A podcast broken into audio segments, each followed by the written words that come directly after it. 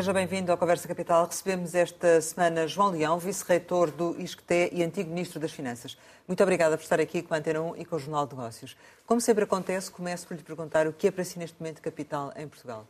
Capital é fazer neste, nesta fase os desafios da, da, guerra da Ucrânia e os efeitos na inflação, na economia e a forma como é que conseguimos enfrentar este período com estabilidade social, coesão social e com, e com mínimo impacto no, no rendimento das famílias.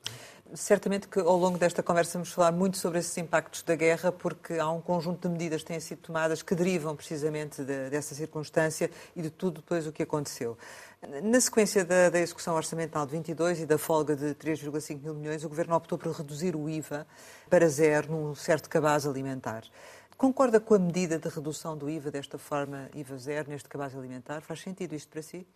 Eu, é importante salientar que desse pacote que foi, foi introduzido pelo Governo para combater os efeitos da inflação, é? para, sobretudo sobre as famílias, a medida talvez mais importante de todas é mesmo o apoio direto às famílias mais vulneráveis. É? Essa medida é mais importante. Os 30 mais, euros. Os 30 euros por mês por cada família e mais 15 euros por as cada crianças. filho para as crianças.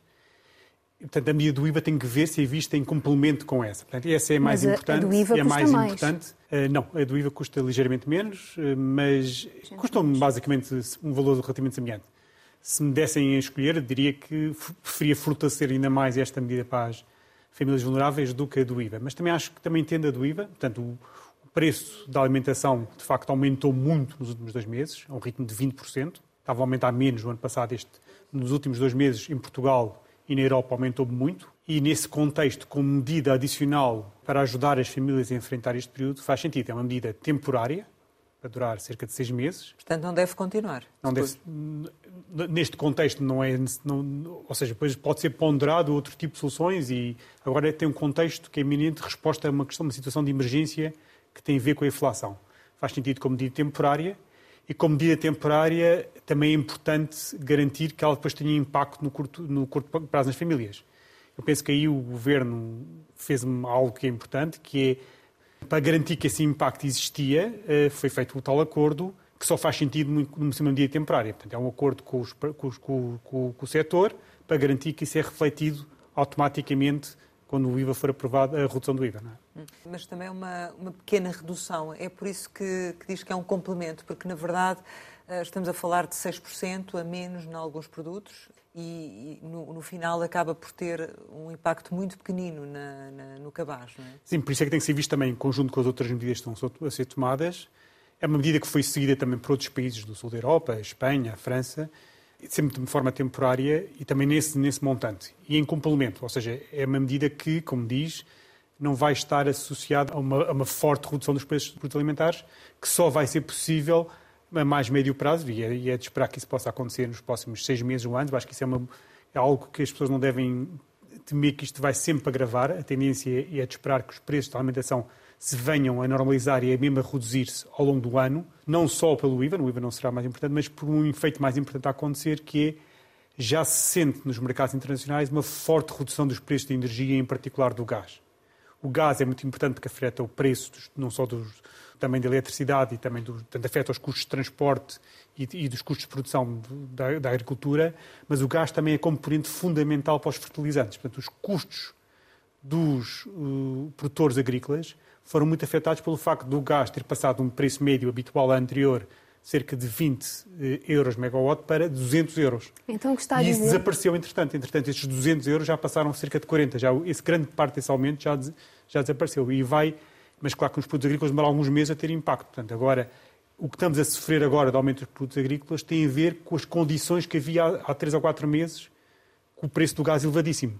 Mas que, entretanto, se está a baixar e, portanto, é natural que agora os produtores agrícolas tenham mais condições para aumentar a sua oferta. Ou seja, por essa lógica, daqui a quatro meses, eventualmente, se iria refletir-se esta baixa que estamos a sentir nos mercados internacionais do gás e da eletricidade, é isso? É isso, é isso que é espetáculo e que, e que é natural que isso, isso ajude, em complemento com a medida do Governo, a redução dos preços dos bens alimentares. Mas isso já aconteceria sem a medida do Governo? Sim, sem acontecia. Aliás, em Espanha não aconteceu uma redução dos preços agrícolas, apesar de eles terem reduzido o IVA. Porquê? Porque eles reduziram no IVA numa altura em que este efeito ainda estava a fazer subir muitos preços alimentares.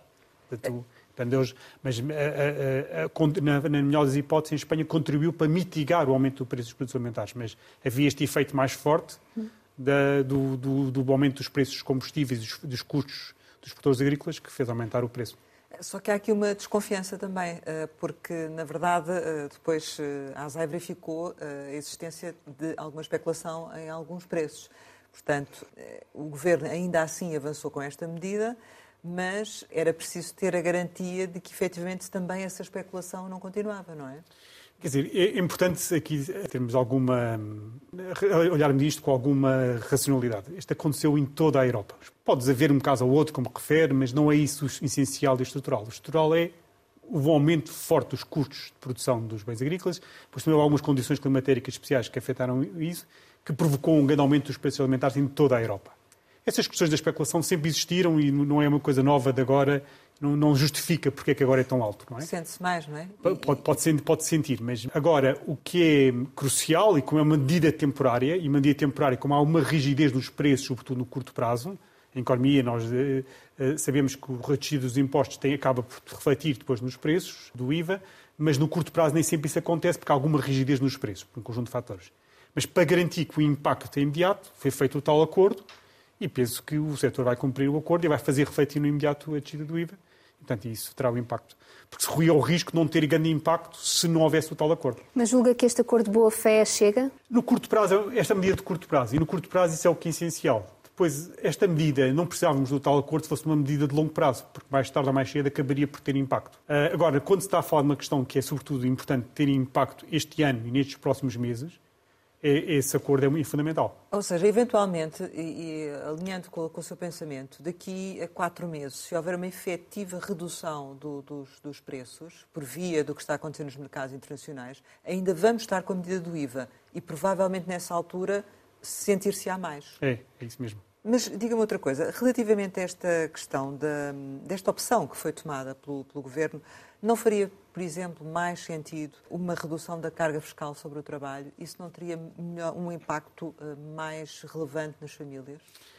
Eh, repare, seria menos dirigido, não é? Porque se, for uma, se tivermos a, o, qual é que é o problema de base? O problema de base é que os produtos alimentares em particular subiram muito e há famílias, sobretudo as mais vulneráveis, que foram, estão a ser muito afetadas e algumas também com mesmo dificuldades em fazer face a esta situação e com grandes restrições alimentares. É isto que queremos atingir. Se fizéssemos na parte do rendimento do trabalho no IRS, não teríamos a atingir estas famílias. Não teríamos a atingir onde, onde o problema está. Mas isso é... não se passa com o IVA, porque o IVA é cego, não é? Eh, certo. É o, por isso é que eu referi no início que a medida mais importante de todas e mais relevante é mesmo a medida para as famílias vulneráveis.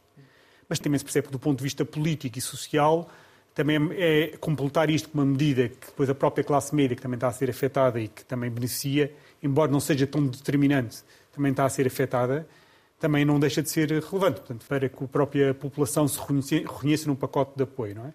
Agora, se fosse uma medida dirigida ao IRS, não estaria a ajudar estas famílias em particular. Então, o que também estava a dizer há pouco é que, de certo modo, há um argumento político para ter privilegiado a classe média. Eu penso Oposto ao mesmo, eu, pelo menos ao mesmo nível, não é? Eu, eu penso que também terá pesado, não? Ou seja, porque as medidas têm que ser tomadas e tem que ser, a população tem que estar de acordo com as medidas, tem que aceitar, tem que compreender, não é? Os governos são governos de democracia que vivem também do apoio da população, não é? O governo fez bem em concentrar muitos apoios nas famílias mais vulneráveis. As famílias mais vulneráveis também beneficiam da do IVA, mas beneficiam da, adicionalmente da outra. Mas uh, a necessidade de ganhar apoio para este tipo de medidas também justifica e, e, também é verdade que famílias, as famílias da classe média também estão a sentir o impacto e faz sentido procurar uh, uh, compensá-los com medidas temporárias de emergência para a situação crítica atual. Mas se houvesse uma alteração a nível do, do, do imposto, do, dos impostos sobre o rendimento de trabalhos, isso significava também mais rendimento disponível ao final do mês. E uh, até por essa lógica, o Governo depois decide também fazer um aumento intercalar à função pública, ou seja, dar, dar, também disponibilidade, mais liquidez por mês à, à função Mas, pública. Repare, é? se, fosse, se viéssemos não nas famílias vulneráveis ou na alimentação, fizéssemos no IRS, não eram necessariamente famílias em dificuldades. Aliás, as famílias em dificuldades nem sequer suportam o IRS, as famílias vulneráveis. Certo. Uh, e depois, se fosse no IRS, era independente do, do, do, da montante da despesa com produtos alimentares que essas famílias tinham. Podiam ter um rendimento muito elevado e gastar pouco em alimentação. Portanto, não concorda e, também com essa medida? Porque não era uma, uma medida focada no problema. Certo. Não é? E, e, relativamente... e agora, em relação à, à questão da função pública, né? é uma, é uma, é uma questão de questão, sim. aumento claro. O que é que terá acontecido? É importante pensar, ver duas coisas. Que, por um lado, a inflação no ano passado acabou por ser um pouco mais elevada do que era esperado. As próprias expectativas de inflação para este ano são um pouco mais altas do que estava previsto no Orçamento de Estado. Estes dois fatores fazem com que se justifique uma melhoria do, salarial na função pública. Repara, o setor, a função pública estavam com aumentos médios na casa dos 3%, excluindo a parte das valorizações profissionais, eh, dos aumentos de tabela e considerando o aumento do, que até é um pouco abaixo do que aconteceu no setor privado para este que se espera para este ano. E o ano passado já foi abaixo. Portanto, é natural que o Governo, como empregador, procure uh, equiparar e tornar mais próximo o que aconteceu na função pública ao que aconteceu no setor privado. Não é? Mas isso é uma pressão também maior sobre a despesa, não é? E também há mais funcionários públicos. É uma medida com consequências para o futuro, não é? Não é só aproveitar uma folga. Exato, fez muito, muito bem. Portanto, é, de facto, o impacto é uma medida de facto com impacto permanente, mas como a inflação também, o efeito de base da inflação nos preços também fica, não é? A inflação foi mais alta no passado e espera-se que seja um pouquinho mais alta este ano do que estava previsto no Orçamento de Estado. Também fica esse efeito de forma permanente, não é? No nível de preços, não é? Portanto, as receitas do, do governo também acompanham esse efeito e, nesse sentido, faz, justifica-se uh, um maior aumento da função pública como o governo decidiu. É importante que depois, uh, e é natural que uh, temos que ter consciência que os funcionários públicos nos seus, o ano passado tiveram um aumento de 0,9%, exceto na base. Este ano já tiveram um aumento maior, que agora passou dos tais de cerca de 3% para um pouco acima de 4%, não é? em termos de bases, excluindo a parte das, das valorizações profissionais que agora acompanha melhor o que está acontecendo no setor privado. É? Mas poderia ter sido um Mas pouco tiveram mais... ano passado, ficou, o setor público ficou já abaixo do setor privado. Portanto, é natural, perceba-se que o Governo tinha essa cautela, mas ficou, de facto, abaixo do setor privado. E este ano, o que o Governo está a fazer está a alinhar mais com o setor privado e está a alinhar também com o que foi feito ao nível das pensões. Então isso significa que poderia o Governo ter ido um pouco mais além, para além de, no valor deste aumento intercalar? Eu penso que o valor é razoável, não é? Tem, tem, é importante fazer essa gestão no futuro, como está a referir e bem, não é? Ou seja, o Governo vai ter que desafios depois de ajudar os funcionários públicos a recuperar o poder de compra perdido e para isso é importante que depois a outros níveis seja rigoroso ao nível de, de, de, evolução do número de funcionários, ao nível das medidas que toma, para garantir que depois todos os funcionários no seu conjunto consigam, nos próximos dois anos, recuperar o poder de compra que foram perdendo, não é? Mas para isso é preciso garantir que a massa salarial evolua de forma sustentável, porque é importante para, para, para as finanças públicas, mas para isso é preciso um conjunto, uma gestão rigorosa que dê margem que depois se que, que haja aumentos salariais que permitam recuperar a perda de compra. Não é? A Presidente do, do, Banco Central Europeu já avisou os Estados que devem reduzir rapidamente os apoios orçamentais uh, às famílias e às empresas. Não é contraditório, com efeito, o Banco Central europeus estar a levar a cabo uma política de redução da inflação, nomeadamente com o aumento das taxas de juro, que penalizam as famílias, e depois os Estados estarem a apoiar as famílias, contrariando, no fundo, essa política do Banco Central Europeu. Há aqui qualquer coisa que não faz sentido, não é? Sim, de facto é verdade. Ou seja, neste momento há uma certa tensão entre a política orçamental e a política monetária. Há países que têm imagem e ainda querem dar apoios aos termos orçamentais.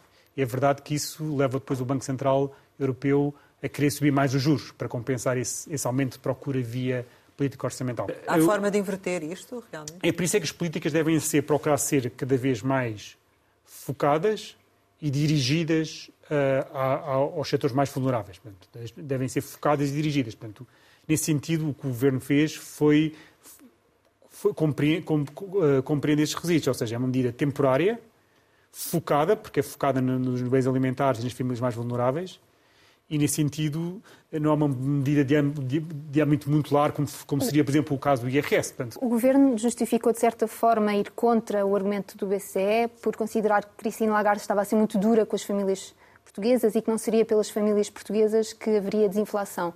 Concorda com este argumento do Governo? O Banco Central Europeu tem estado a subir as taxas de juros e é muito importante que consiga, de forma credível, transmitir que vai controlar a inflação. É? Isso é uma questão crucial. Portanto, é uma, mas é, é, difícil avaliar até quando se deve subir as taxas de juros. É? a meu ver, nesta fase, estamos numa fase em que, que o aumento foi muito rápido, muito brutal, de cerca de mais de 3,5 pontos percentuais num espaço de um ano. Tem consequências que ainda são difíceis de avaliar, ainda vai demorar tempo a ter efeito na economia. Grande parte desse aumento ainda não teve os efeitos na economia, portanto é preciso ir, ir com mais calma para, perceber, para antecipar que efeitos é que está a ter, a ter. Muitos que são difíceis de antecipar.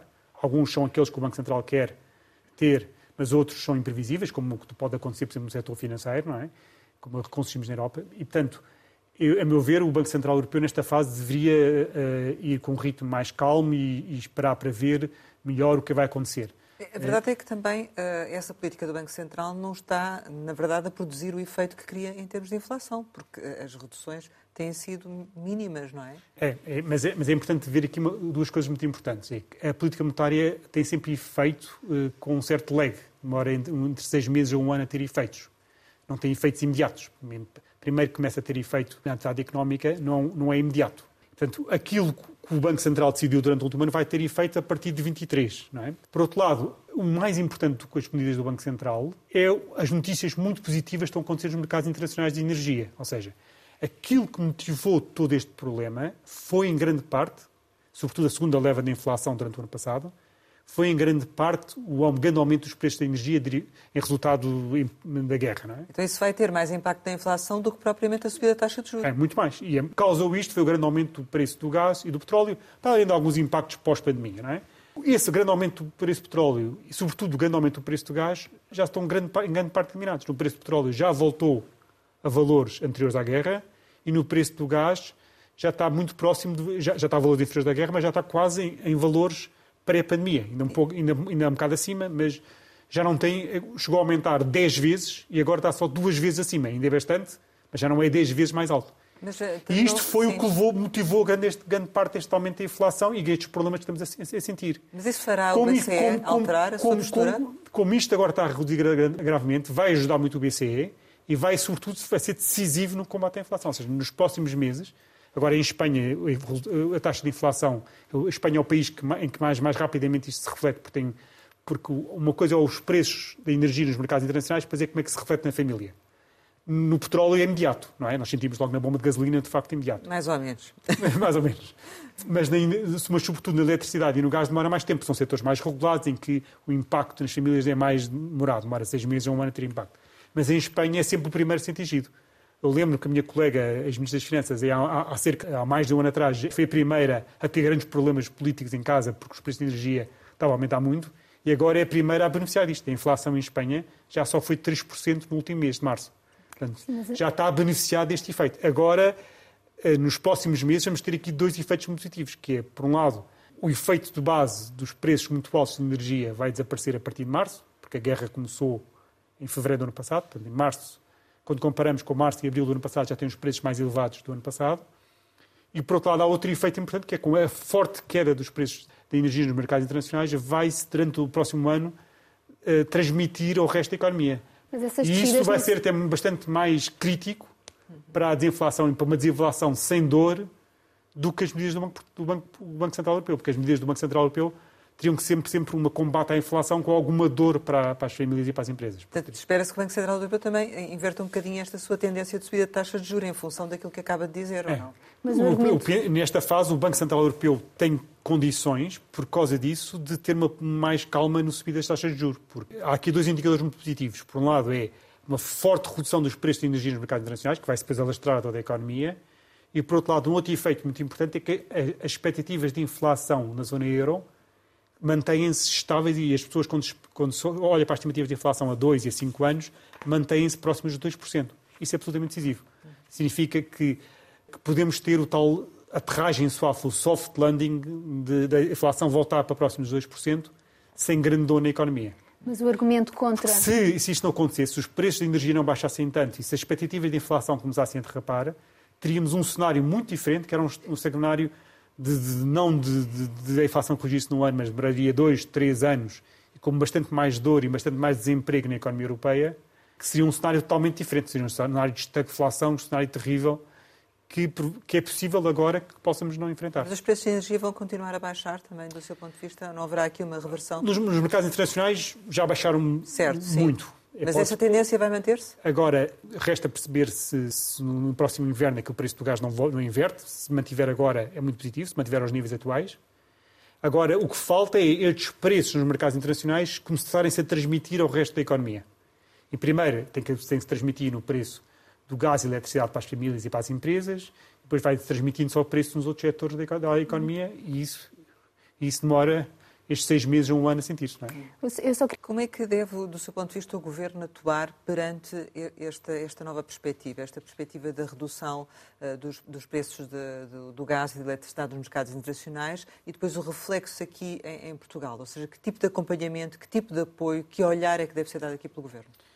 É, é, muito importante, por um lado, além deste tipo de, de, pacote de apoio para garantir que as famílias não, não estão aqui numa situação muito difícil, desesperada, sem necessidade, não é? É muito importante acompanhar vários setores e garantir que está a ter o reflexo, como são movimentos muito súbitos e muito rápidos, garantir que, sobretudo nos setores mais regulados, mais, em que há menos concorrência, que se faz refletir a evolução dos preços e que não há margens excessivas, acompanhar esses setores. Estamos a eh, falar, nomeadamente... Setores de, como as telecomunicações, é. setores de, de, várias áreas, para perceber que, uh, uh, que estão a refletir a evolução e a redução dos custos de, de energia nos seus preços, não é? para garantir que isso está a ser refletido. E, e, o lado positivo disto é, se a causa do, do, do, da inflação e da perda de de compras das famílias teve, em última análise, a ver com o grande choque na área de energia, que foi a causa última, que gerou o preço, o aumento dos preços de, em vários níveis, é também de esperar agora que se consiga recuperar o poder de compra e melhorar os salários eh, com ganhos reais, sem gerar inflação. Portanto, agora os, há margem nos próximos dois anos para os salários, em termos reais, irem recuperando sem gerar inflação, porque as empresas estão a, a, a, beneficiar da redução dos custos das matérias-primas, portanto tem mais margem para melhorar os salários. E perante essa expectativa, seria também de esperar que o Governo, já chegámos à altura de retirar os apoios à, à, à energia, por exemplo, as reduções no ISP? Agora, isso é uma, é uma questão crítica para, na, na, Europa em geral. Portanto, é importante que os, os, países europeus, até porque isso é importante como um objetivo fundamental para a sociedade europeia e mundial da transição uh, ambiental, que vai garantir os combates a alterações ambientais, que voltemos a repor o nível de tributação que havia na área da, do, do, do, dos combustíveis. Dos combustíveis não é? E a taxa de carbono? E, aliás, a, a, União Europeia já fez, e a meu ver bem, que como uma das medidas, uma das, um dos pontos que vai avaliar o, uh, os planos orçamentais para o próximo ano é até que ponto é que estão a repor os níveis de tributação na área dos combustíveis fósseis. Não é? Portanto, Portugal deve fazê-lo pelo menos até ao final deste ano. Eu penso que é, é isso, deve acompanhar. Percebo que agora nesta fase ainda as famílias ainda estão muito vulneráveis e com muito. E com, mas é, não, tem, não estou a dizer que tem que ser feito até ao final deste ano, mas deve ter um plano para ir repondo um nível, um nível de tributação razoável do, do, dos combustíveis que ajuda a economia portuguesa e a economia europeia a, a caminhar para uma, para, uma, para uma economia mais eh, verde, mais amiga do ambiente, não é? Portanto, e temos que fazer esta transição mudar para os carros, para, para, incentivar as famílias a comprar mais uh, carros elétricos, incentivar a usar menos o automóvel, porque é, é fundamental e absolutamente crítico e agora é quase uma emergência da sociedade europeia e mundial, não é? Falou do, do, caso das telecomunicações, onde houve aumentos eh, significativos, recentes aumentos significativos ao nível da, da inflação em, em, todas as, as empresas, praticamente. Um, isso significaria também que, num contexto uh, que acabou de, de explicar, que esse preço, esse aumento deveria permanecer ou havia aqui lugar mesmo a uma redução? No caso, por exemplo, das telecomunicações?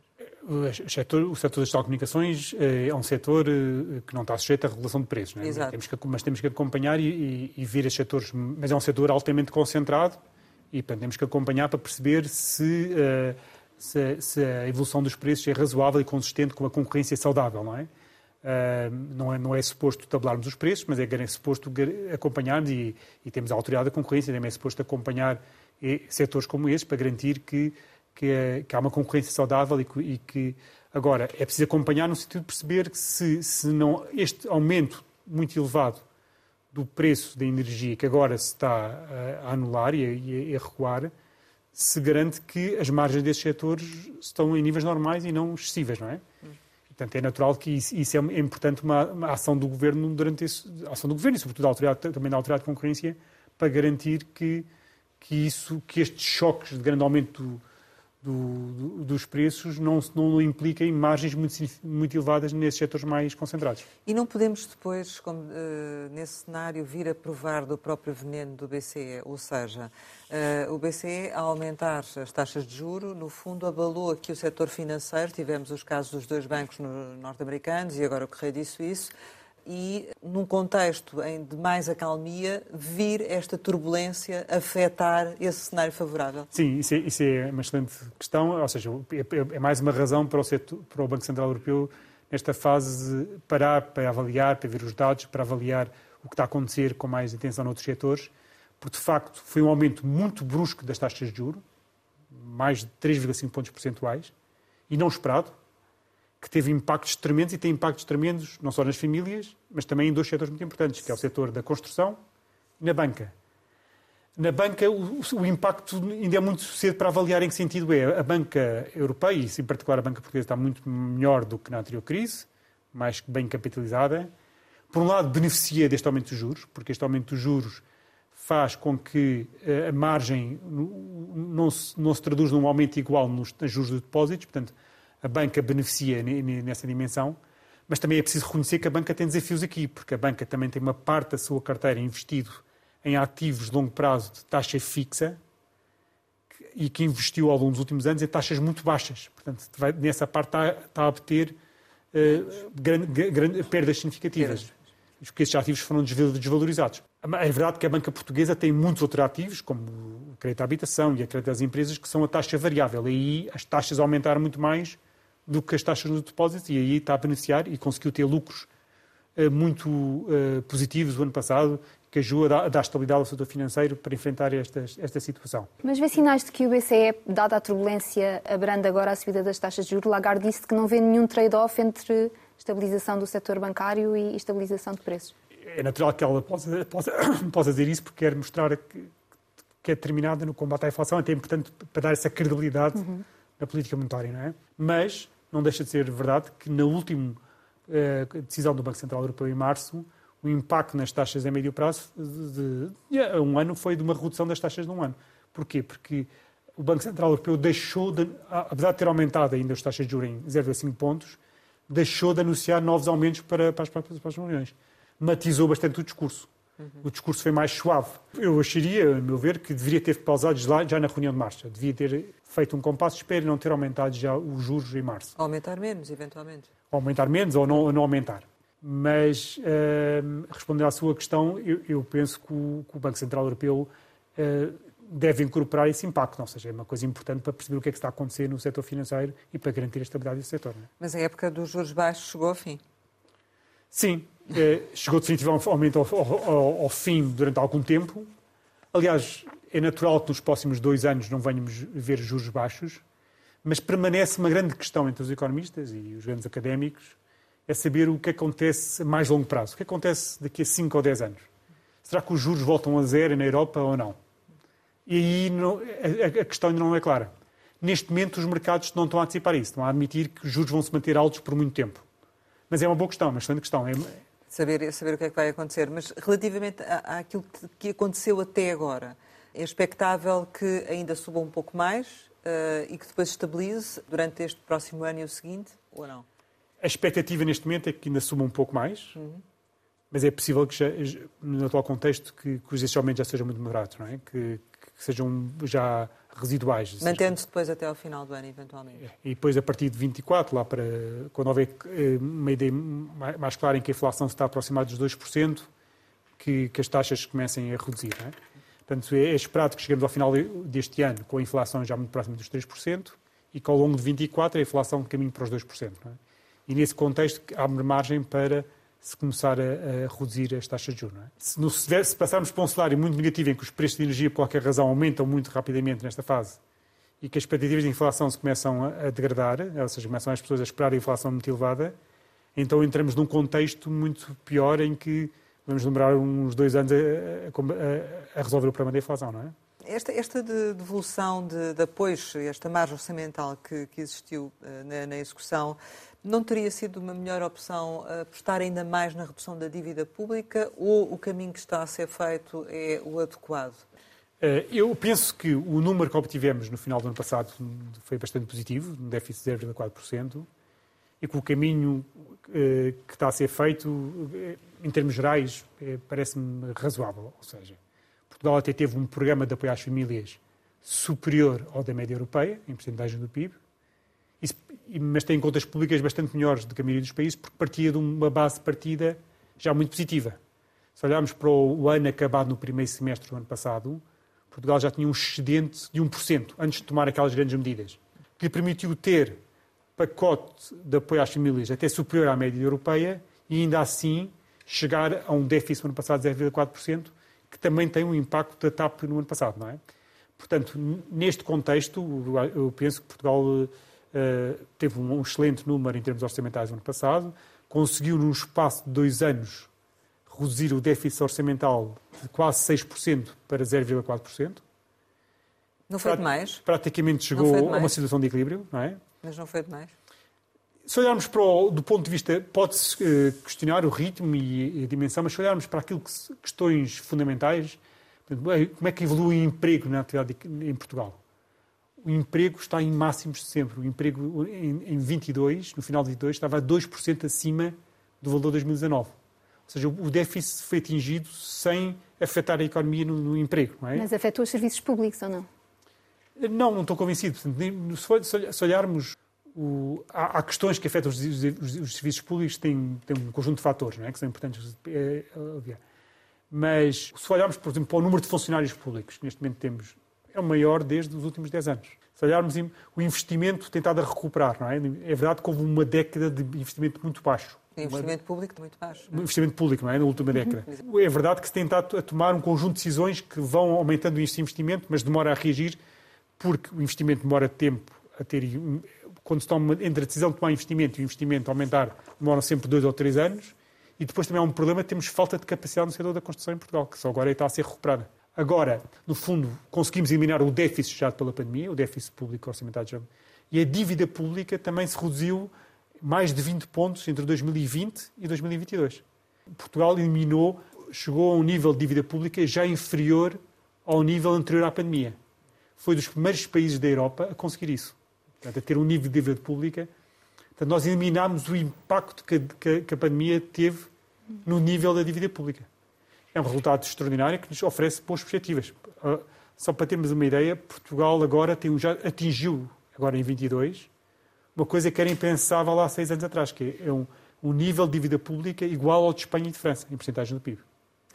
Portugal, que era o, quando, quando eu assumi funções, a percepção geral de, externa de Portugal era do patinho feio nas finanças públicas, e agora é apresentado constantemente como um caso de sucesso, não só em termos económicos, no emprego, sobretudo, mas também ao nível das finanças públicas. A minha questão é a que custo, não é? Porque todos os dias a contestação, a contestação social está a aumentar muito, sobretudo no Serviço Nacional de Saúde e na, na educação pública.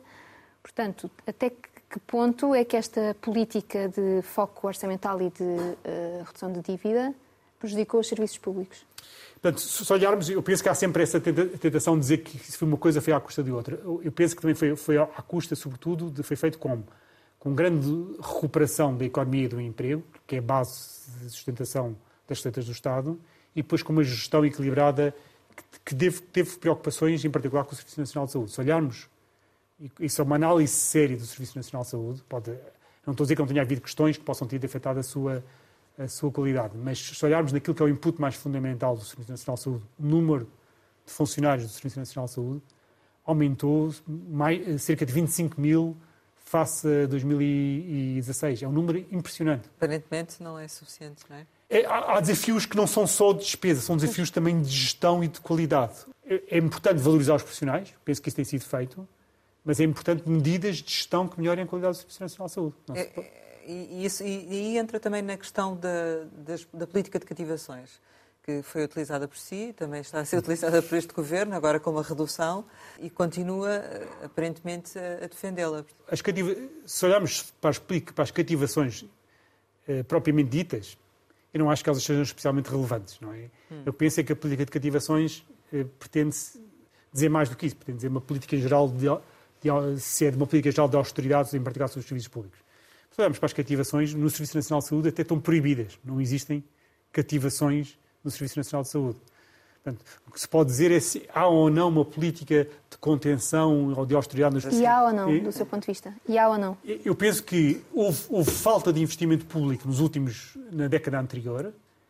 Penso, em parte, porque vinha um investimento muito baixo do, do programa de ajustamento da Troika, porque eh, nesse contexto cortou-se muito o investimento, e o investimento depois tem sempre um efeito, as decisões de corte de investimento têm sempre efeitos dois ou três anos depois, e tem havido uma recuperação do investimento que tem sido mais lenta do que esperada. Mas o investimento público está em forte crescimento. Ainda está em níveis que se calhar ainda podem ter espaço de recuperação, mas agora o que não falta é dinheiro para investimento público. Por causa do PRR dá-nos imenso dinheiro para investimento público ainda em várias áreas, não é? Além do, além do investimento a ser feito com base no Orçamento de Estado, nunca houve tanto dinheiro para fazer investimento público. não é um problema de falta de dinheiro. E acredita que vai ser bem aplicado esse, esse dinheiro e que vai ser aplicado e bem aplicado? É, Ou executado. Há um grande desafio que é conseguirmos aplicá-lo e investi-lo neste espaço, que é um espaço muito reduzido. Investir até 2026 não é fácil, montantes estão elevados. Portanto, é um dos grandes desafios Mas conhece a máquina? Acredita nela? Em, em, particular nos grandes investimentos públicos, de infraestruturas públicas, como os metros de Lisboa e Porto. Esse, esse, é o grande desafio é conseguirmos concretizar tudo até 2026. Certo. Aí é que tenho mais receios que consigamos concluir isso a tempo, não é? São investimentos que, como digo, o investimento público nas infraestruturas demora tempo a, executar. Em relação à, à dimensão restante do, do, do, PRR, é mais fácil de executar. Há certo, certo, tipo de apoios do PRR que são mais rápidos de executar e penso que até 26 serão executados. Agora, sobretudo no que toca às grandes infraestruturas públicas, é que é o grande desafio, não é?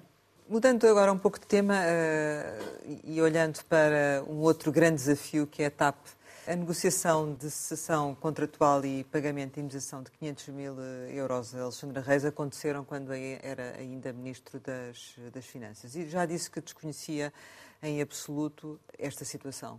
Reitera isso? Sim, eh, reitero e foi agora confirmado também pela, pelo relatório feito pela IGF, a situação em que confirmou que o Ministério das Finanças não, teria, não, foi, não foi informado sobre essa situação. E, aliás, as partes envolvidas nessa negociação que teriam todo o interesse em dizer que o Ministério das Finanças tinha sido informado, se, se isso fosse o caso, disseram que não foi informado, não é? Portanto, isso confirma que não, que não foi informado sobre a situação. E já sabe quem é que ocultou essa informação? Não foi necessariamente a ocultação, ou seja, na altura, eu penso que a administração da TAP teria o dever não é, de, de informar o acionista e deveria ter tomado, e a IGF considerou a forma de decisão ilegal. Portanto, se a decisão tivesse percorrido os caminhos legais, naturalmente o Ministério das Finanças teria tomado conhecimento. E para isso a TAP, a administração da TAP deveria ter informado o acionista Estado. O acionista Estado é através do Ministério das Finanças, que é o acionista da TAP. E, nesse sentido, devia-se também ter, ter conhecimento da, da, vontade da TAP de alterar, substituir a sua administradora e aí teria percebido quais é eram as condições que estavam a ser propostas. É? Mas vê isso como negligência ou como dolo? Eu penso que a administração da TAP tem a, tem a obrigação de de avaliar as decisões que toma e a sua conformidade legal, não é? Não, eles têm, com os seus serviços internos, garantir que cada decisão que tomam respeita a legalidade. Mas ao eh, informar uh, o Ministro das Infraestruturas, uh, não era suposto também o Ministro das Finanças saber? Eu penso que, que, sim, que devia ter informado o Ministro das Finanças, que até era uma obrigação informar o Ministro das Finanças, mas quem devia ter feito isso era a Administração da TAP, não é? Devia ter informado e devia ter, ter comunicado essa vontade de substituir a administradora. Não é? E o Ministro das Infraestruturas não devia ter comunicado também ao Ministro das Finanças, uma vez que tinha, estava na posse dessa informação? O Ministro das Infraestruturas reagiu com base na, na, na, informação que a TAP lhes deu. A TAP partiu do princípio que a TAP tinha avaliado a conformidade legal da decisão que estava a tomar, admito eu, não é? E, portanto, é natural que eu, quando tomo decisões enquanto Ministro, tenho que confiar que os serviços que me estão a propor isso avaliaram a conformidade legal. Eu não posso ser eu, ministro, a ir avaliar a conformidade legal de todas as decisões que tomo. Não, seja, não teria a capacidade de o fazer, não é? Ministro das Infraestruturas uh, imaginaria que uh, a TAP teria informado o Ministro das Finanças, é isso que me está a dizer? É que teria que não só assegurar a conformidade legal do que tinha decidido, do que estava a propor, como também iria, e essa conformidade legal passaria por ir à Assembleia de acionistas garantir e informar o Ministério das Finanças. Mas isto é normal, no, é um procedimento normal entre as empresas públicas, ou seja, não, não, quando não informarem o Ministério das Finanças quando, quando há aqui um, quando é o principal acionista? Não, as empresas públicas uh, uh, procuram uh, sempre cumprir a legalidade, não é? De todas as decisões. e com base no, no que a lei prevê, informa o Ministério das Finanças. Não é? Há um conjunto de decisões que implicam o envolvimento do Ministério das Finanças e, nesse contexto, informa o Ministério das Finanças. Portanto, não admite que existam outros casos de outras empresas públicas que tenha havido também aqui uma falta de comunicação? Quer dizer, eu não posso garantir que não existem outros casos.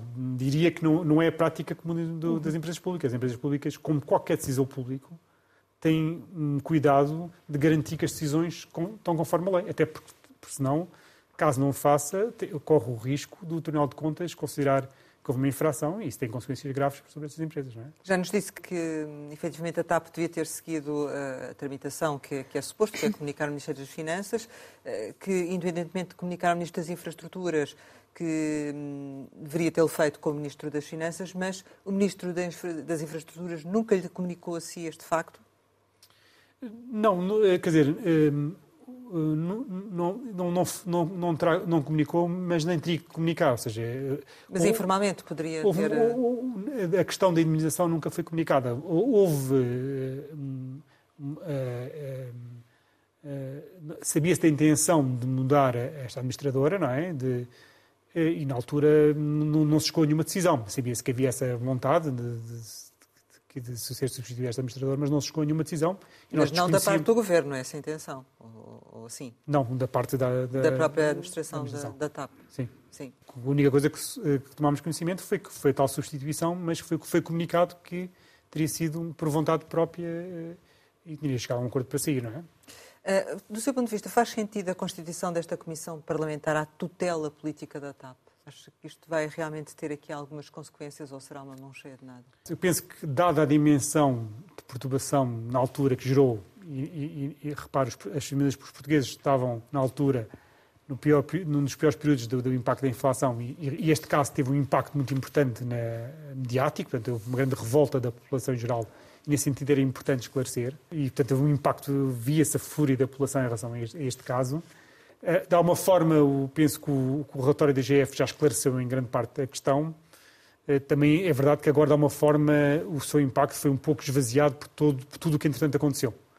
Penso que foi, na altura, importante tentar fazer tudo para esclarecer o que é que se tinha passado. Portanto, porque foi uma coisa que gerou, do ponto de vista da população, um sentimento de incompreensão e de injustiça que, não era, que é importante explicar e, e tornar o mais claro possível o que é que aconteceu. Portanto, faz sentido esta Comissão Parlamentar? Penso que se justificou mais há três meses do que, do que talvez agora se justifique. Portanto, agora não sei se vai acrescentar muito mais, mas há três meses apresentava-se como uma coisa mais importante garantir que era esclarecido todo este caso que gerou tanta revolta na, na, na opinião pública. É? Temos de concluir, mas não queria ainda deixar de lhe perguntar sobre algo recente, que é a confirmação de que o pacote de habitação vai avançar. Tem fé neste pacote de, de habitação? Isso é uma boa questão, se. Eu acho que o pacote de habitação tem algumas medidas importantes, algumas que eu acho que poderiam, se calhar, ter eh, contornos um pouco diferentes, mas é muito importante percebermos uma coisa que é, na habitação temos que ser realistas e humildes naquilo que é, pode ser feito no curto prazo porque na habitação o essencial para resolver o problema da habitação é ver mais casas. Não se resolve nada sem mais casas. As casas demoram um tempo a, eh, a ser construídas e disponibilizadas no mercado. E, portanto, isso vai demorar tempo. Não há nada que se faça no imediato na, na habitação. Pode portanto, esta, lei, esta, esta alteração também não vai produzir efeitos imediatos. A oferta está a reagir. Se olharmos para os números de indicadores mais importantes do setor da habitação, o setor privado está a reagir, está, está a construir muito mais casas e o número de novos pedidos de licenciamento para a construção de novas casas já é quatro vezes maior do que era em 2013-14. Então, para disponibilizar casas, este, este, pacote não vai ter efeitos? Vai ter algum impacto. O setor privado vai ter um papel fundamental, mas demora tempo. A dimensão do problema é tal para resolver o problema. No setor privado vai ter que ter um papel é que tem capacidade e dimensão para resolver este problema. O Estado pode ajudar a resolver. Tem um contributo fundamental em programas de habitação para as famílias mais favorecidas. São, são aí mais 26 mil casas que vai construir. Tem também a renda acessível, que é importante sobretudo para os mais jovens. Agora, de, temos que ter realismo e humildade de, de, reconhecer que isto demora tempo a resolver. Não vai ser resolvido nem este ano nem no próximo. No que diz respeito a ter mais casas disponíveis. Ter mais casas disponíveis, que é o fundamental, que é necessário. Chegamos ao final e, como habitualmente, lançamos algumas palavras para uma resposta rápida. A primeira é novo aeroporto é uma infraestrutura fundamental que, importa conseguir decidir de uma vez por todas. Fernando Medina. Tem-se mostrado um, um ministro que assumiu funções em condições muito difíceis, mas tem conseguido muito rapidamente tomar conhecimento do, do, do setor e, e, e, tomar decisões importantes. É? Chega. É um problema para a democracia portuguesa. É importante garantir que a sua popularidade não aumente. Não é? Criptomoedas? Criptomoedas tem mais a ver com, com a natureza especulativa do que outra coisa. Corrupção? Um mal que tem que se combater. Não é? Eutanásia? É, é respeito à liberdade de decisão é algo, de facto, muito pessoal e difícil, não é? Pangim? É, a memória da família paterna. Manuel Cláudio Fernandes? Meu pai, que, que teve uma influência muito forte sobre mim em vários níveis e que contrapôs alguns dos efeitos da natureza muito diferente da minha mãe. Não é? Saudade? Um sentimento uh, que é muito nosso e, com quem, e, com, e, de, com, e de quem de quem muito gosto. Sonho? Deve estar sempre presente, não é? Portugal? Uma grande paixão. João Leão, muito obrigada por ter Sim. estado aqui com a Antena 1 e com o Jornal de Negócios. Pode rever este Conversa Capital com o vice-reitor do ESCTE e antigo ministro das Finanças em www.rtp.pt ou ouvir em podcast. Regressamos para a semana, sempre neste dia, esta hora, e claro, contamos consigo.